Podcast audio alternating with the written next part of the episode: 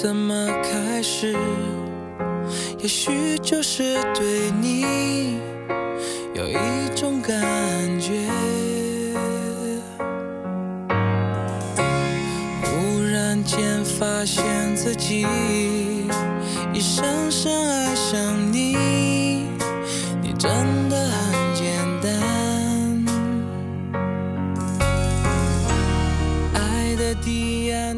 这里是荔枝电台 FM 幺二九五三九零，我是阿西，欢迎你来听我的节目。最近由于工作太忙，没能更新节目，在这里要和支持我的小伙伴们道个歉。其实一直都有看到大家在微信里私信我的催更信息，出于呃愧疚吧，不知道要怎么回复各位，所以一直都没有回复大家。嗯。谢谢一直在关注我的节目的每一位好朋友们，由衷的谢谢你们对我的支持。刚刚听到我的节目的新朋友们，也谢谢你们来听我的节目。如果你喜欢我的节目，可以订阅一下。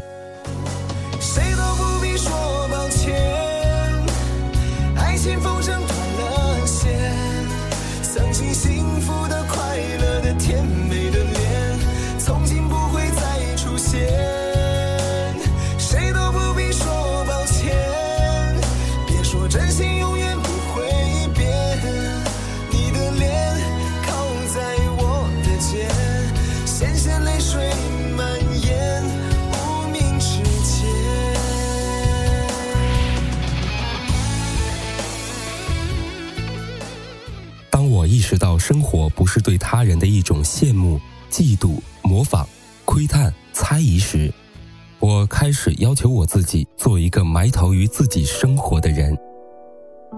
有人说，应变的最高境界是抱定初衷，矢志不渝，以不变应万变；而处事的最高境界也是全靠一片天籁。我赞成这种说法。我们的生命太短暂了，经不起太多的张望、犹豫、变卦、更改和掏空。唯有埋头于生活，才能够拥有生活。唯有埋头于生活，才能有所创造。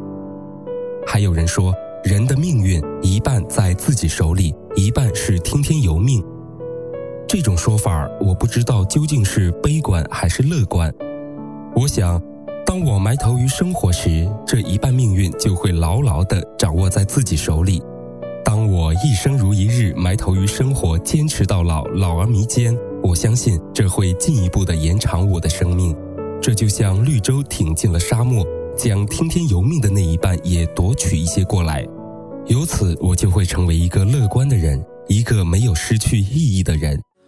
爱你的家人，爱你的朋友，有兴趣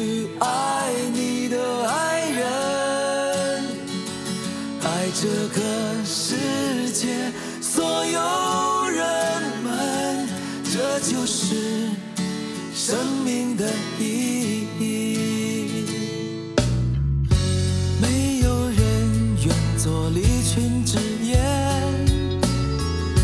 谁又愿靠向无人港湾？当这个世界越来越冷漠，就让我们相互关怀。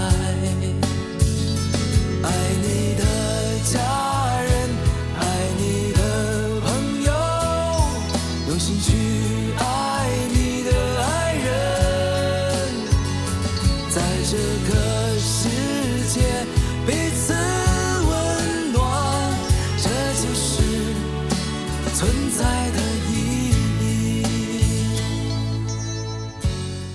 埋头于生活，是不是就是对命运的屈服呢？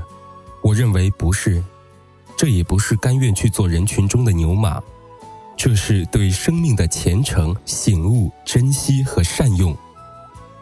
观察过蚂蚁的人都知道，它们习惯拖着比自己大好几倍的食物奔走，即便你粗暴地干扰它们的行径，它们也不会惊慌逃走，而是依然埋头于自己的使命，在探测寻找中放过土块、石子和瓦砾，直到再次举起被你撩拨开的食物。世界上并没有屈服的蚂蚁，当它们埋头于生活时，它们顽强的令人肃然起敬。蚂蚁学会了自然天性的那种埋头，这跟命运无关，也跟身份的卑微与否无关。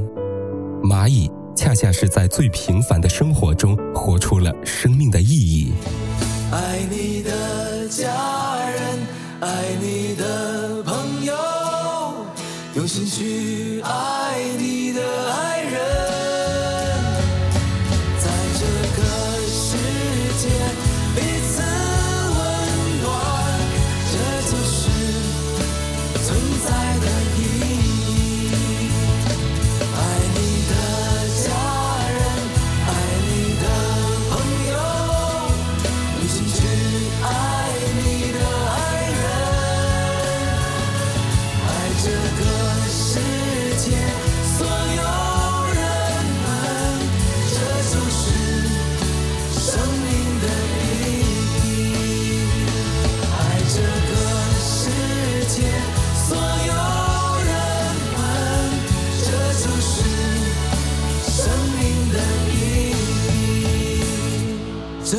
是生命的意义。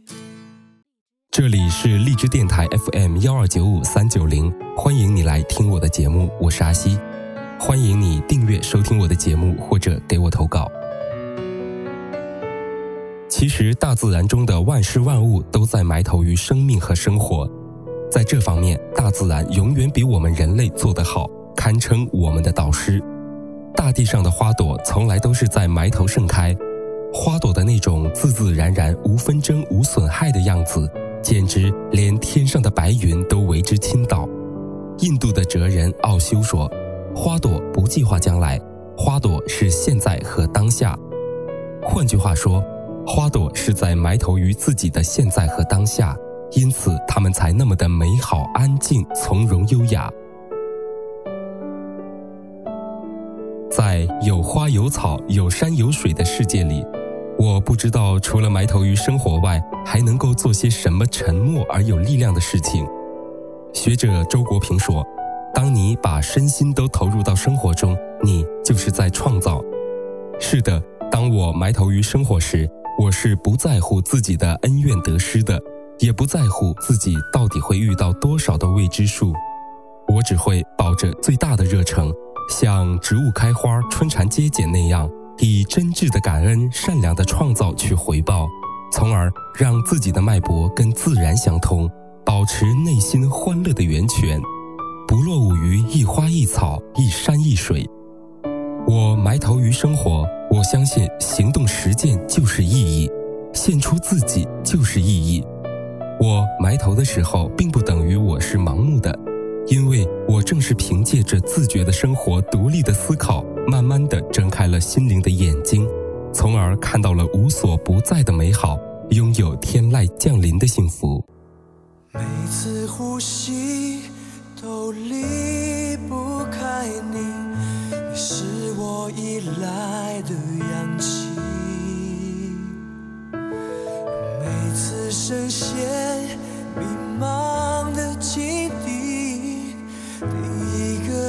个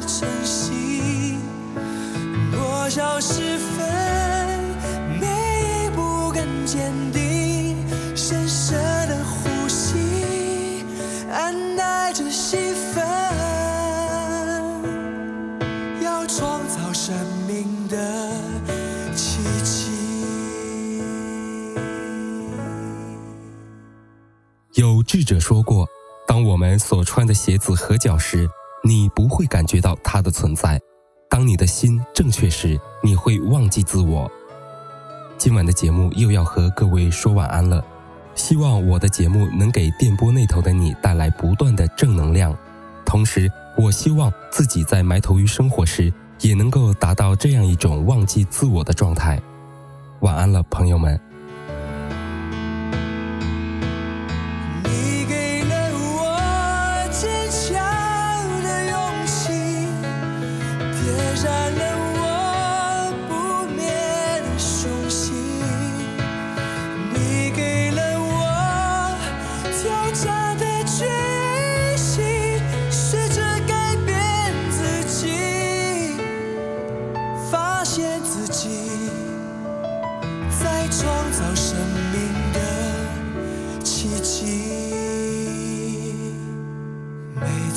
呼吸都离不开你，